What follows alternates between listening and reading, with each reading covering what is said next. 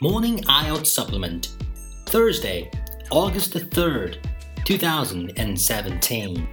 Nature or Nurture? A few years ago, in one of the most fascinating and disturbing experiments in behavioral psychology, Stanley Milgram of Yale University tested 40 subjects from all walks of life for their willingness to obey instructions given by a leader in a situation in which the subjects might feel a personal distaste for the actions they were called upon to perform.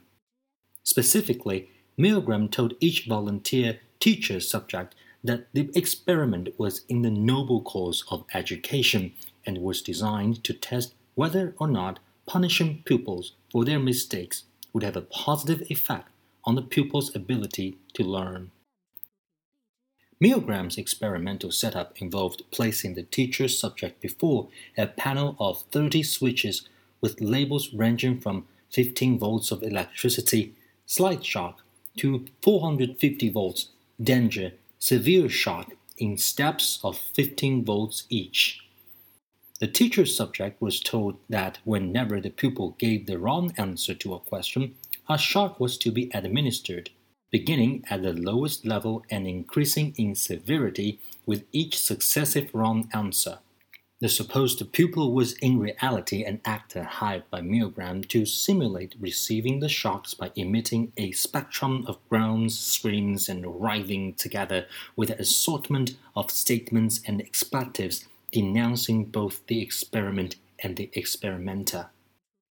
Milgram told the teacher subject to ignore the reaction of the pupil and to administer whatever level of shock was called for, as per the rule governing the experimental situation of the moment.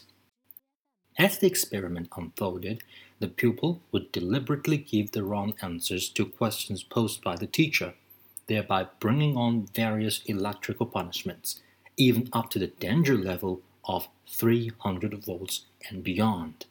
Many of the teacher's subjects balked at administering the higher levels of punishment and turned to Milgram with questioning looks and or complaints about continuing the experiment.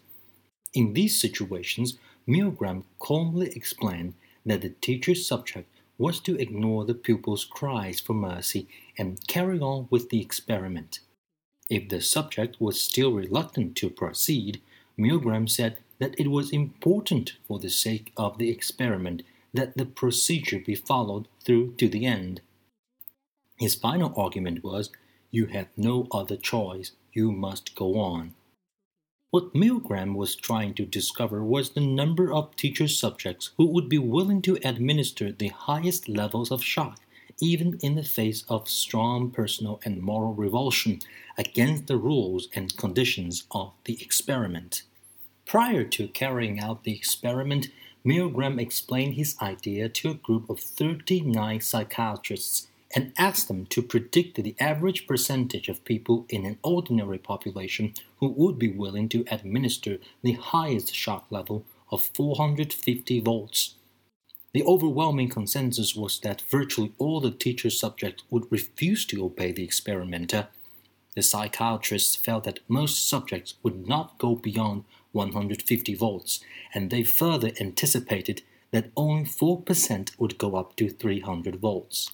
Furthermore, they thought that only a lunatic fringe of about 1 in 1000 would give the highest shock of 450 volts. What were the actual results? Well, over 60% of the teacher subjects continued to obey Milgram up to the 450 volt limits. In repetitions of the experiment in other countries, the percentage of obedient teacher subjects was even higher, reaching 85% in one country.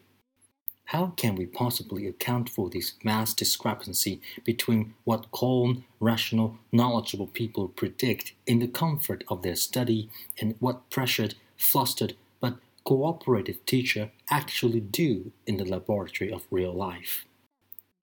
One's first inclination might be to argue that there must be some sort of built in animal aggression instinct that was activated by the experiment, and that Milgram's teacher subjects were just following a genetic need to discharge this pent up primal urge onto the pupil by administering the electrical shock. A modern hardcore sociobiologist might even go so far as to claim that this aggressive instinct evolved as an advantageous trait, having been of survival value to our ancestors in their struggle against the hardships of life on the plains and in the caves, ultimately finding its way into our genetic makeup as a remnant of our ancient animal ways. An alternative to this notion of genetic programming is to see the teacher subject's action as a result of the social environment under which the experiment was carried out.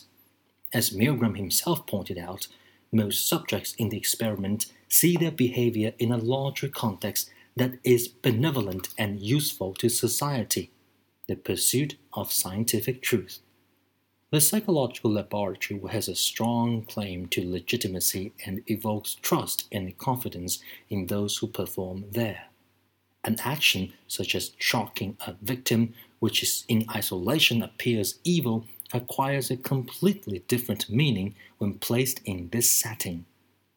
Thus, in this explanation, the subject merges his unique personality and a personal and moral code with that of the larger institutional structures, surrendering individual properties like loyalty, self sacrifice, and discipline to the service of malevolent systems of authority. Here we have two radically different explanations for why so many teacher subjects were willing to forego their sense of personal responsibility for the sake of an institutional authority figure. The problems for biologists, psychologists, and anthropologists is to sort out which of these two polar explanations is more plausible. This, in essence, is the problem of modern sociobiology. To discover the degree to which hardwired genetic programming dictates, or at least strongly biases, the interaction of animals and humans with their environment, that is, their behavior. Put another way, Sociobiology is concerned with elucidating the biological basis of all behavior.